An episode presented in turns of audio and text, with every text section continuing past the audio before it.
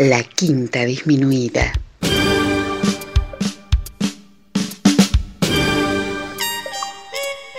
Jazz desde la ciudad más cercana al cielo.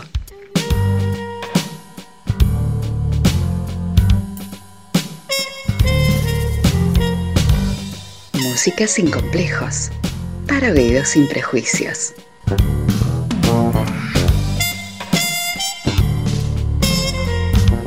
Una producción de Nicolás Peña.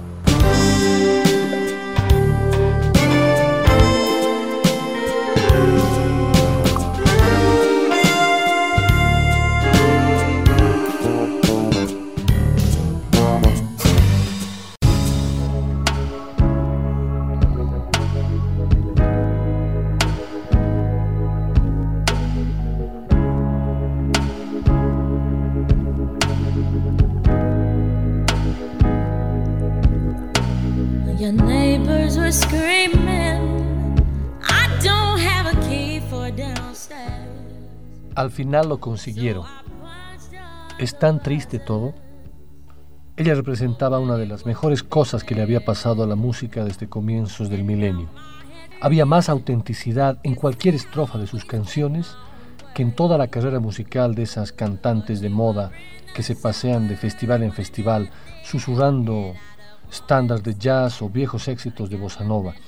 Pero ya se sabe, la máquina tenía hambre atrasada y necesitaba seguir alimentándose periódicamente de cadáveres jóvenes que se atreven a poner a prueba los límites. Cadáveres jóvenes asesinados por el éxito, luego descarnados para ser manufacturados como objetos de culto, simples globitos para que manejen los niños necesitados de mitos. No es nada nuevo. El tráfico de reliquias siempre ha sido un buen negocio, pero antes requiere un trabajo previo, hay que convertir a la persona en personaje y de personaje en caricatura, resaltar sus carencias, reírse de su fragilidad, convertir su legítima rebeldía en pura excentricidad, en puro friquismo para risas de monologuistas de TV o portadas de diarios de Rupert Murdoch. No importa quién hay detrás, no importa lo que nos estamos perdiendo, esa voz, esa calidad musical, esa calidez adulterada por la mala vida, el vampirismo de los aprovechados y la infinita perversión de los medios. Una vida desequilibrada, un marido cretino, un padre ventajista, alcohol, drogas, ¿qué más da? Si no hubieran sido esas circunstancias serían otras. Ella era un pastel muy apetecible, el cóctel ideal, y encima tuvo la ocurrencia de morirse con 27 años. El negocio perfecto.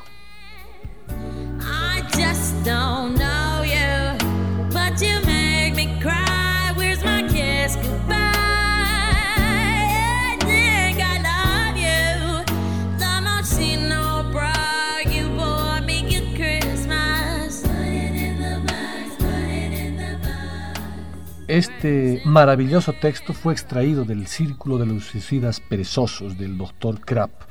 Y con esa introducción, hoy en la quinta, quiero dedicar esta sesión a Amy Winehouse, a su voz, a su interpretación, a su actitud, a sus agallas y a través de ella a otras divas que se bebieron la vida demasiado rápido e intensamente. Escucharemos a Bessie, a Billy, a Elo y en la última curva del programa a Amy. A Amy cantando jazz, vibrando jazz. Pero quiero arrancar la sesión de hoy con ella, con un estándar del jazz compuesto en 1936 por Isham Jones y Marty Symes, un estándar que tiene grandes interpretaciones como las de Miles Davis, McCoy Tyner, Sonny Rollins y también de divas del jazz como Billie Holiday, Sarah Vaughan, Dinah Washington, Dee Bridgewater. Pero comenzamos esta sesión escuchando el tema No hay amor más grande, a cargo de Amy Winehouse. There is no greater love than what I feel for you. No sweeter song, no heart so true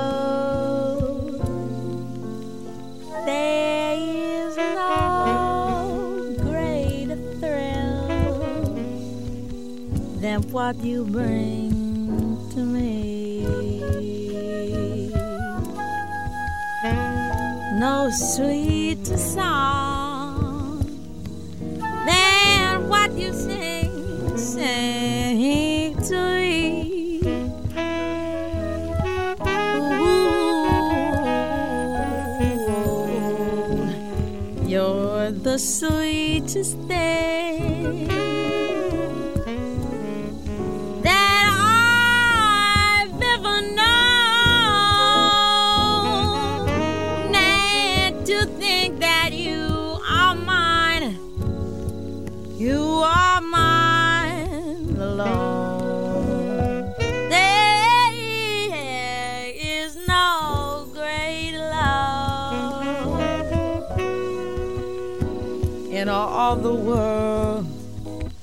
It's true. No greater love than what I feel for you.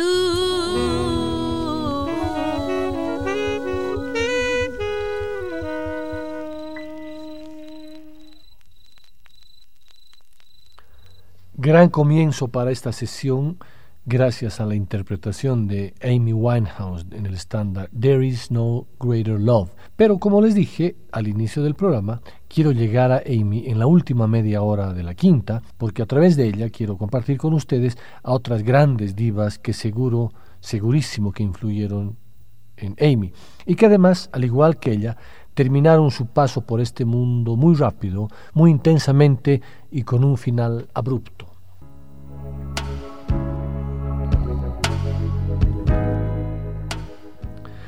La siguiente diva que nos embrujará con su interpretación vocal es Bessie Smith, una cantante que de todas las voces del blues surgidas tras la aparición en 1920 de la grabación de Mamie Smith Crazy Blues, es la que logra destacar por encima de sus coetáneas, llamada Emperatriz del Blues, nacida en 1894. Por aquel entonces, a la esclavitud le había sucedido la segregación racial, y la implantación de los grandes guetos en las ciudades americanas desde finales del siglo XIX hasta principios del siglo XX.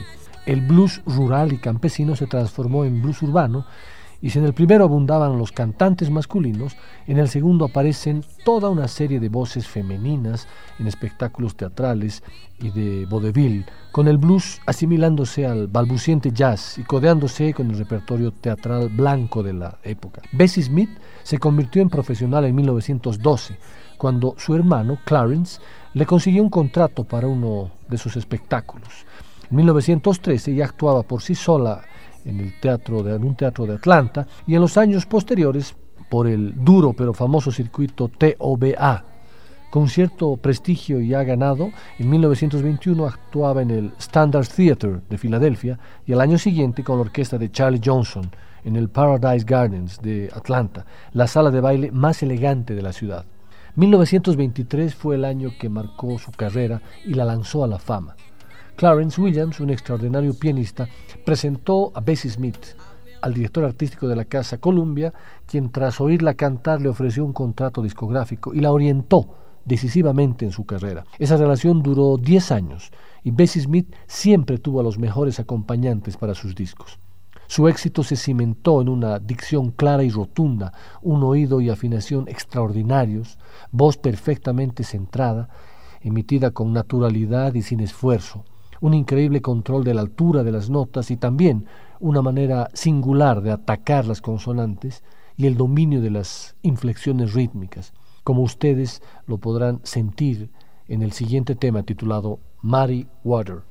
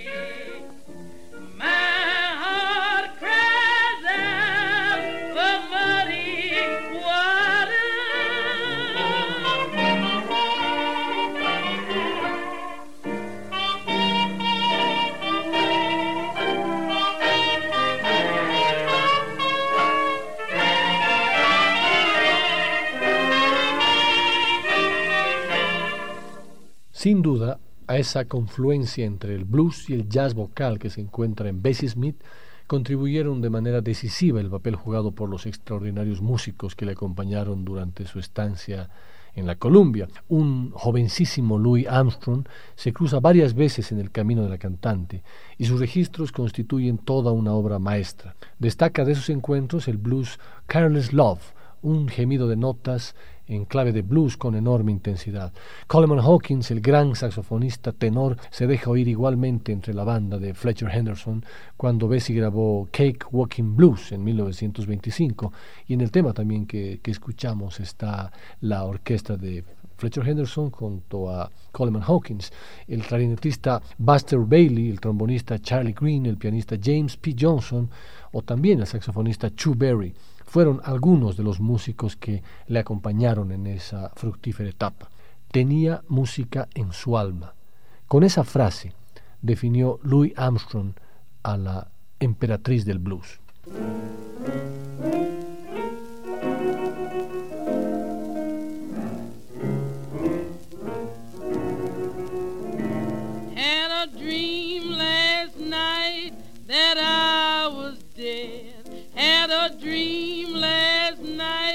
that I was dead. Evil spirits all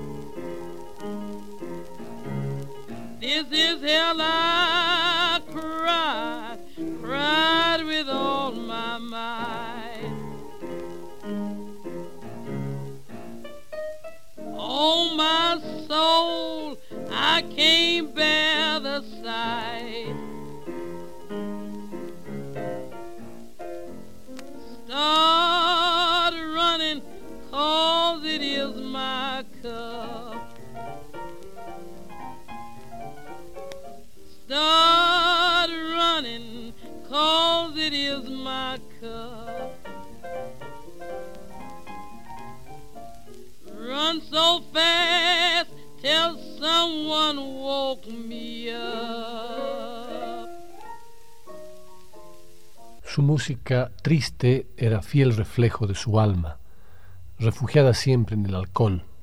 La vocalista nunca pudo superar la discriminación racial de la sociedad ni su pena crónica ante grandes desamores, mientras se consumía y quemaba todo lo que ganaba. Después de un tiempo, mientras parecía volver a los orígenes, abandonando los cabarets de ciudad y haciendo giras por localidades del sur, moría en un accidente de coche en Clarksdale, Mississippi. Su muerte trajo mucha polémica al correrse el rumor de que las ambulancias la dejaron morir desangrada al no querer recoger su cuerpo de la carretera. También se dijo que fue llevada a un hospital para blancos que tardó muchísimo tiempo en atenderla. Esta confusión, todavía no disipada, pero cada día menos verosímil según las últimas investigaciones, no ha conseguido apagar el fuego del blues de Bessie Smith, que sirvió de faro para las cantantes femeninas posteriores de la música popular afroamericana, como Billie Holiday, Mahalia Jackson, Aretha Franklin, Etta James e incluso la blanca Janis Joplin que puso la siguiente inscripción en su lápida, la más grande de todas las cantantes de blues del mundo. Jamás dejará de cantar. Louis Armstrong añadía con respecto a Smith, me llegaba lo más profundo en cuanto comenzaba a cantar. La manera en que hacía sonar una nota con aquel algo indefinible de su voz era inalcanzable para cualquier otro cantante de blues. Ese algo se escondía en su alma, y es maravillosamente indefinible, pero absolutamente reconocible como en este Empty Bed Blues.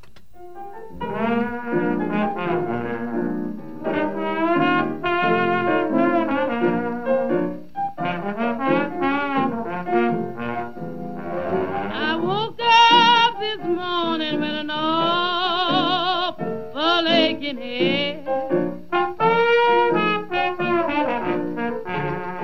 woke up this morning with a aching head.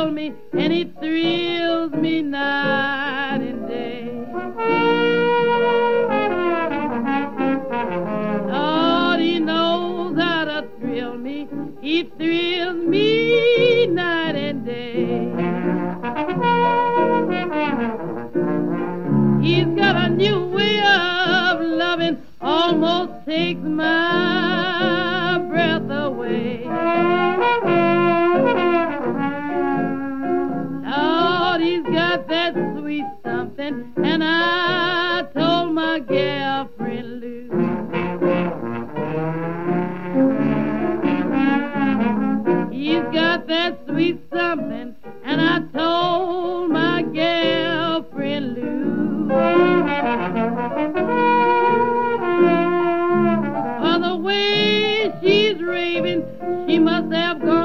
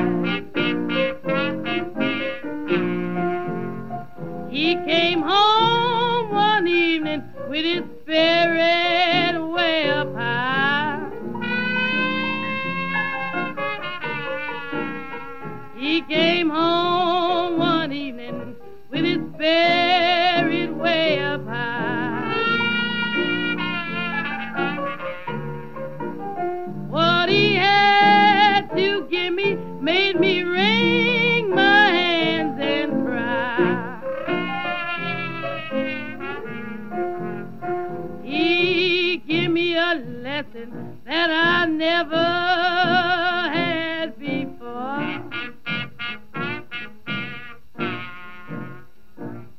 He gave me a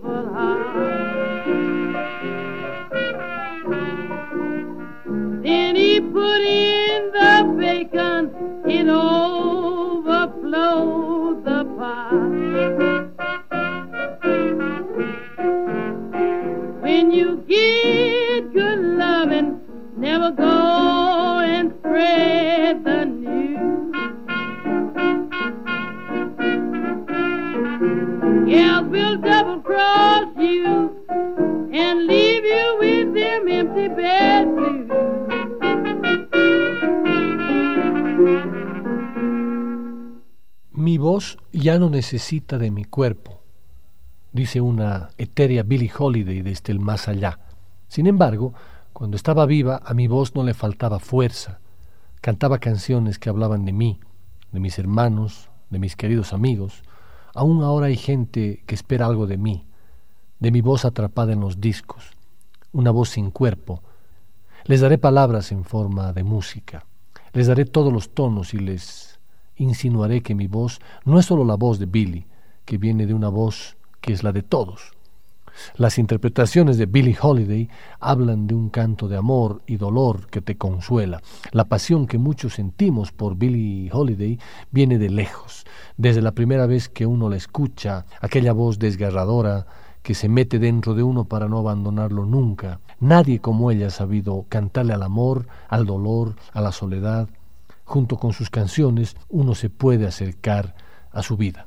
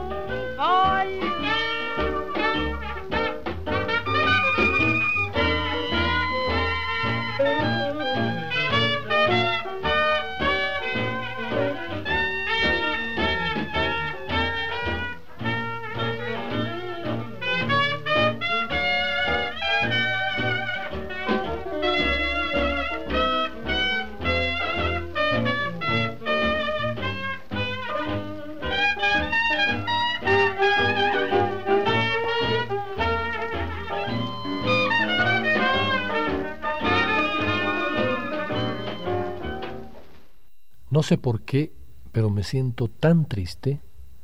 Deseo probar algo que nunca tuve. Nunca hubo besos. Oh, ¿qué me he estado perdiendo? Amante, oh, ¿dónde estarás? La noche es larga y estoy tan sola. Daría mi alma por llamarte mío. Tengo una luna encima, pero nadie que me ame. Amante, oh, ¿dónde estarás? He escuchado decir que la emoción del romance puede ser como un sueño celestial. Voy a la cama con la esperanza de que me harás el amor, aunque parezca extraño. Algún día nos encontraremos y secarás todas mis lágrimas. Luego suspirarás suaves cosas en mi oído, abrazándonos y besándonos. Oh, ¿qué me he estado perdiendo? Amante, oh, ¿dónde estarás? Así como yo los leo son simplemente hermosos versos, pero en la voz de Billie Holiday se transforman en algo único e indescriptible.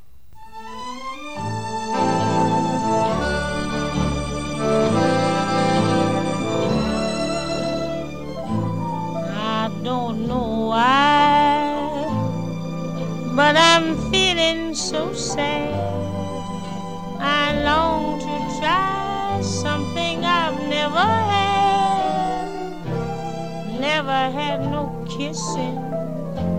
Oh, what I've been missing. Love a man, oh, where can you be? The night is cold and I'm so all alone. I'd give my soul just to call you my own. Got a moon above me, but no one to love me. Love a man, oh, where can you be? I've heard it said that the thrill of romance can be like a heavenly dream. I go to bed with a prayer that you'll make love to me. Strange as it seems, someday we'll you'll dry all my tears. Then whisper sweet little things in my ears, hugging and a kissing. Oh, what we've been missing. Love a man, oh, where can you be? I've heard it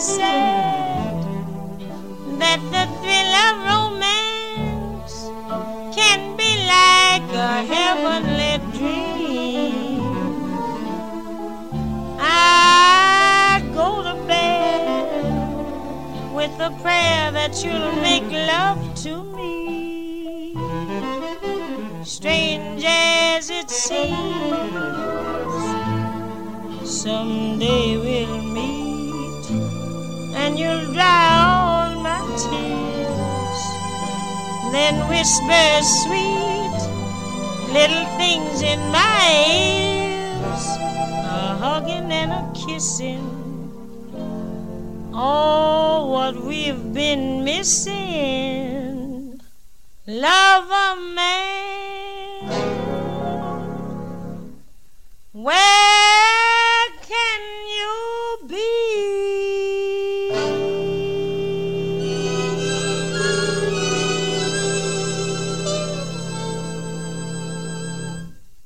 Un 17 de julio de 1959, el autodestructivo demonio que había poseído a Billie Holiday toda su vida al fin había ganado. Pocos meses antes, en marzo de ese mismo año, Billie había entrado al estudio para sellar la que sería su última grabación.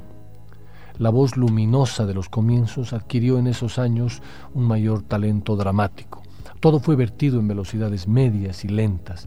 Las letras, algunas banales, otras admirables, adquirieron una nueva dimensión en las versiones de una cantante que, sin ser exactamente una intérprete de blues, sabía inyectar el carácter de esta música. La tormentosa vida que llevó desde su niñez ahogó su vida y su voz. Billy ya no cantaba. Su voz descompuesta intentaba reunir los pedazos desperdigados de su biografía. No obstante, no todo estaba perdido. No estaban perdidos ni el sentido del fraseo, ni la musicalidad, ni el oído armónico. Para la que sería su última sesión de grabación, se presentó bien arreglada. Tenía un aspecto magnífico, como si fuera a cantar en público. A la mayoría de los artistas les da igual y llegan al estudio vestidos de cualquier manera. Ella estaba muy nerviosa y en cuanto vio los violines tuvo que recurrir a la ginebra para infundirse valor. Se tomaba la ginebra de un solo trago y al final de la velada arrastraba tanto las palabras que no había manera de entenderla. Se hicieron tres sesiones. Billy rindió mejor de lo previsto si tenemos en cuenta que trabajaba con 12, 16 o 20 violines que se limitaban simplemente a leer partituras y se desentendían de lo demás. Billy no se había aprendido una sola de las canciones. Ahí estaba con una botella de ginebra, pero era tan profunda su interpretación como si ella supiera que era la última vez. Daba lo mismo que afinara o desafinara, porque cantaba veinte mil notas erróneas, pero ponía el alma en cada una de ellas, mientras repetía Nunca voy a sonreír de nuevo.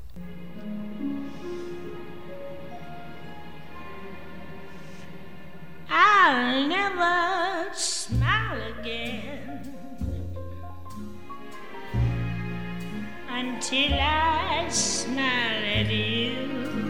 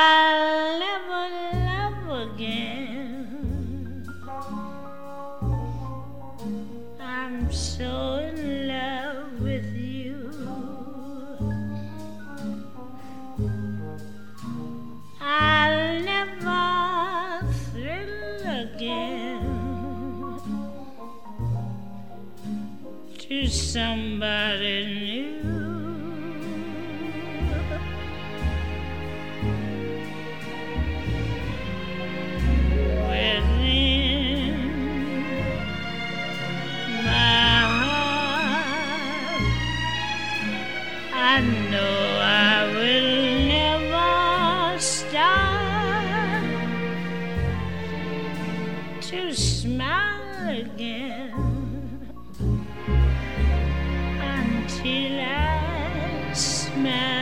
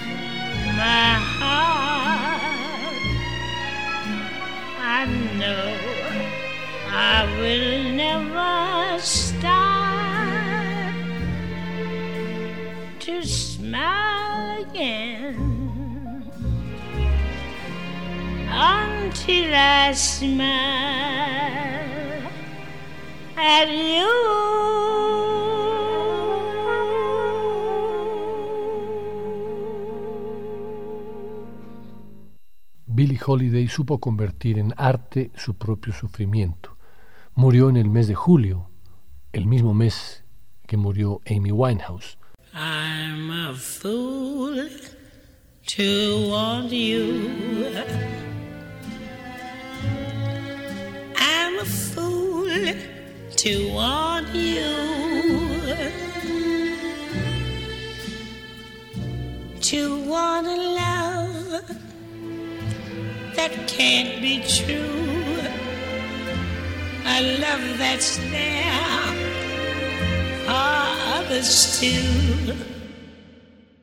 Hoy en la quinta estamos escuchando las voces desgarradas de las divas que vivieron tan intensamente la música que no pudieron enfrentar este mundo en su dimensión material. Drogas, alcohol, sexo, violaciones y discriminación son simplemente algunos componentes de una verdadera bomba de tiempo.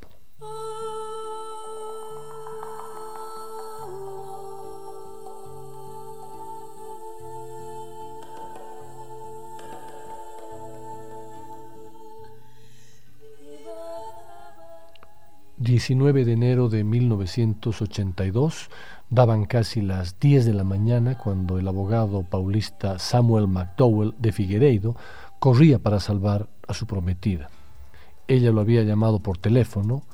...su voz se escuchaba pastosa y poco entendible. Luego solamente el silencio. Cuando por fin llegó al departamento encontró que las niñas jugaban a la espera de que mamá acabara de despertar. Tras las puertas cerradas del dormitorio, dejó jugando a Pedro y María Rita y fue tras el más grande, Joao Marcelo. Forzaron ambas puertas y le encontraron tendida en el suelo. No respiraba. Tenía las manos frías y el cuerpo caliente. McDowell llamó al médico, a la ambulancia, pero nadie llegaba. La cargó hasta la calle, detuvo un taxi, vio llegar al doctor de la familia. Poco tiempo después, ya en la clínica, el novio confirmaba sus temores. Elis Regina ya nunca más despertaría. Antes del mediodía, todo Sao Paulo y más de medio Brasil estaba al tanto. La reina se había ido. Un día después, tendida en el cajón con 36 años definitivos, vestiría una camiseta con la bandera del Brasil y su nombre en lugar del tradicional orden y, progreso inscritos en la bandera. Una dosis letal de sinsano y cocaína acabaron con la vida de Elis Regina.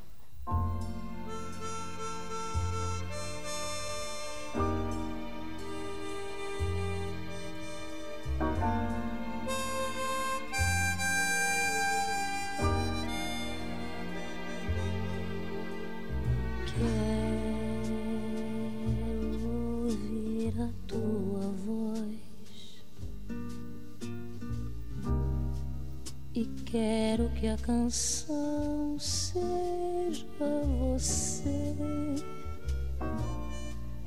E quero em cada vez que espero desesperar se não te ver. É triste a solidão.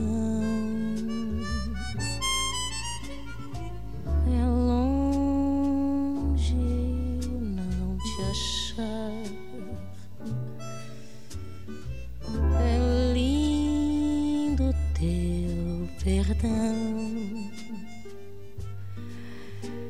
Que fez teu, teu voltar. Mas quero que você me fale que você me cale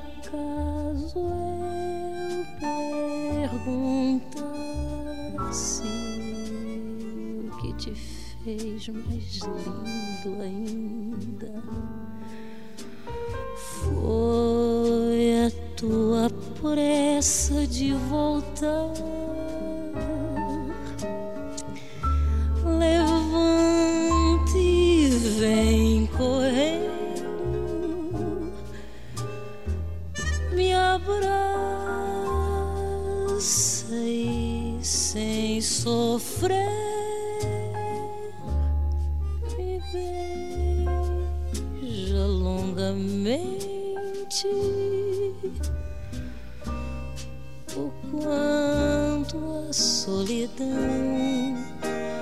see.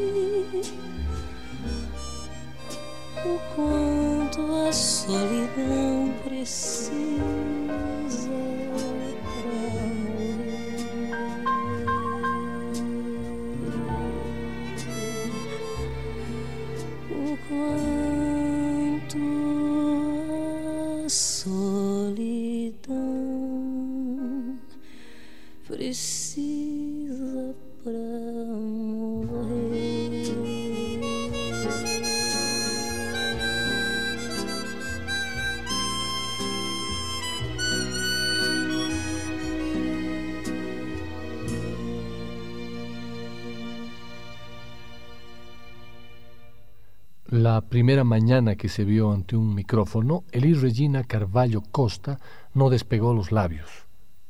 Padecía a sus siete años un vértigo invencible. No era lo mismo canturrear en su casa que debutar en un programa de radio. A pesar de ello, Elis reunió la fuerza para un día volver a aquel programa y dejar a sus anfitriones boquiabiertos. Tenía 11 años de edad y de pronto un contrato entre manos. Era cuestión de tiempo para que Porto Alegre, con sus modos convencionales y sus prejuicios, comenzó a quedarle chico. No tenía la pinta de una estrella, estrábica, rechoncha, cobardona, pero una vez que subía al escenario se transfiguraba. Cantaba bossa nova y cuando lo hacía movía los brazos como si fueran las hélices de un helicóptero. Ni bien desembarcó en Río de Janeiro, con 19 años, la niñita obediente se transformó en una rebelde autoritaria. Unos meses después, sus afamados promotores, Luis Carlos Miele y Ronaldo Boscoli, la vieron irse a hacer carrera en Sao Paulo. ¿Qué sucede con quien a los 20 años gana 15 mil dólares al mes? En 1965, esta suma alcanzaba para comprar una casa. Además, conduce un programa de televisión y no pisa la calle sin causar sensación. Presa de un ego hinchado y titubeante, quien pronto vivirá coronada como la más grande cantante del Brasil. Ellis no encuentra otra terapia que comprar y comprar y comprar vestidos, joyas, regalos y más aún, zapatos y pelucas. Era cursi, vulgar y llena de talento, concluiría Caetano Veloso años más tarde.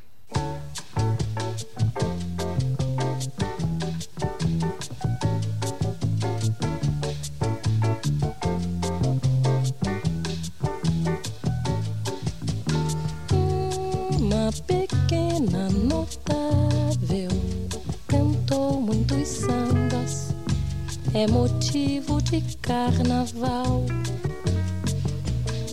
Pandeiro, camisa listrada, tornou a baiana internacional. Seu nome corria chão na boca de toda a gente. Que grilo é esse? Vou embarcar nessa onda. É o Império Serrano que canta, dando uma de Carmen Miranda. Que grilo é esse? Vou embarcar nessa onda. É o Império Serrano que canta, dando uma de Carmen Miranda. Cai, cai, cai, escorrer.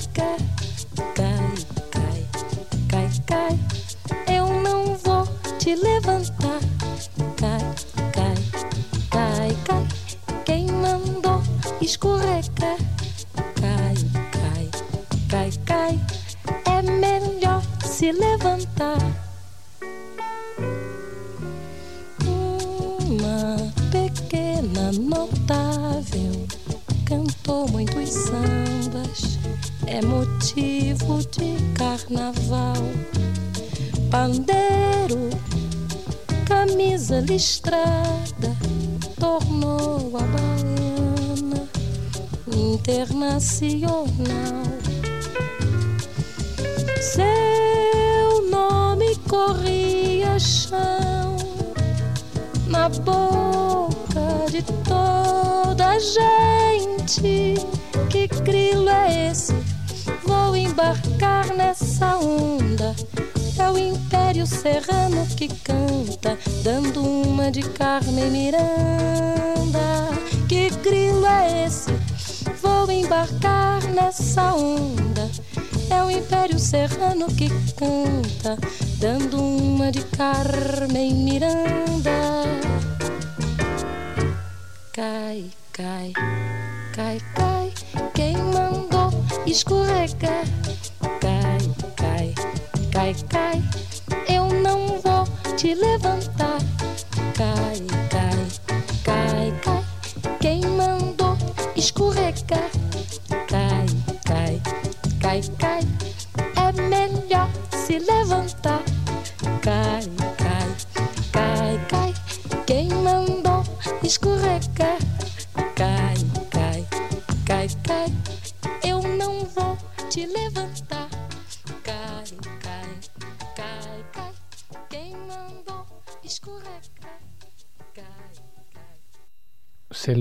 movediza, paranoica, pero también intensa, fascinante, magnética. Elis teje eslabones fuertes e intrincados, defiende sus verdades a golpes de mentira para prevalecer.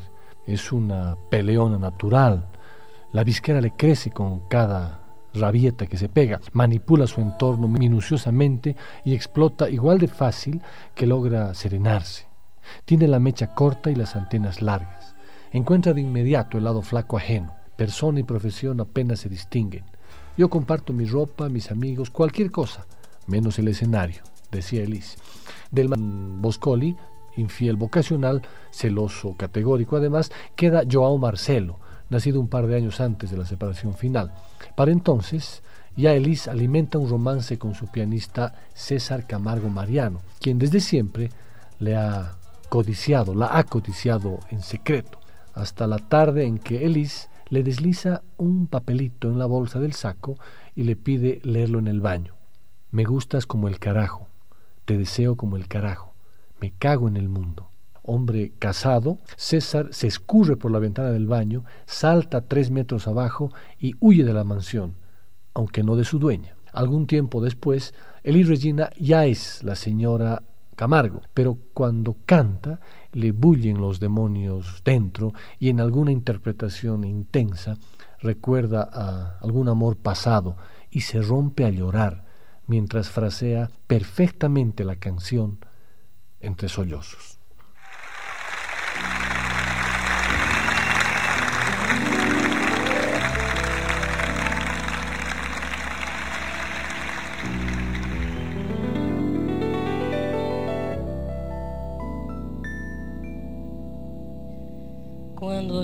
Olhaste bem nos olhos meus. E o teu olhar era de adeus. Juro que não acreditei, eu te estranhei,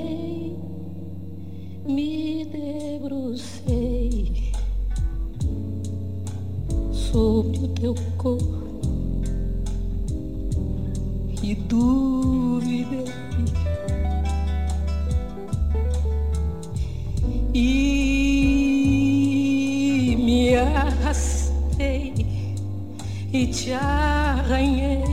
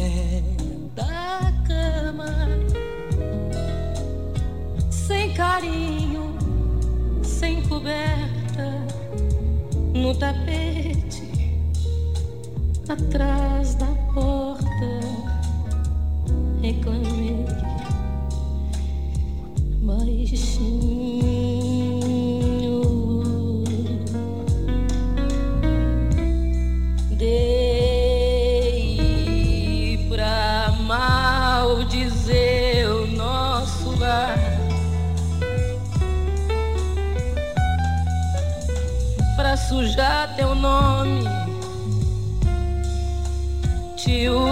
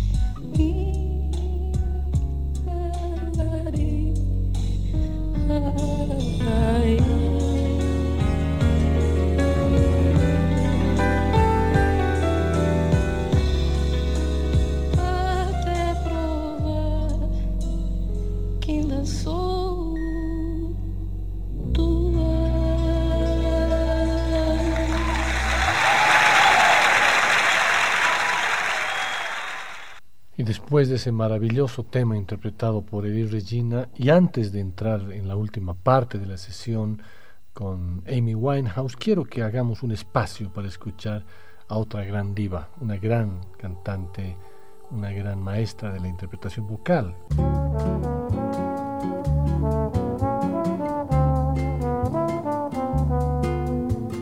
Después del corte, volverá el swing de la quinta disminuida.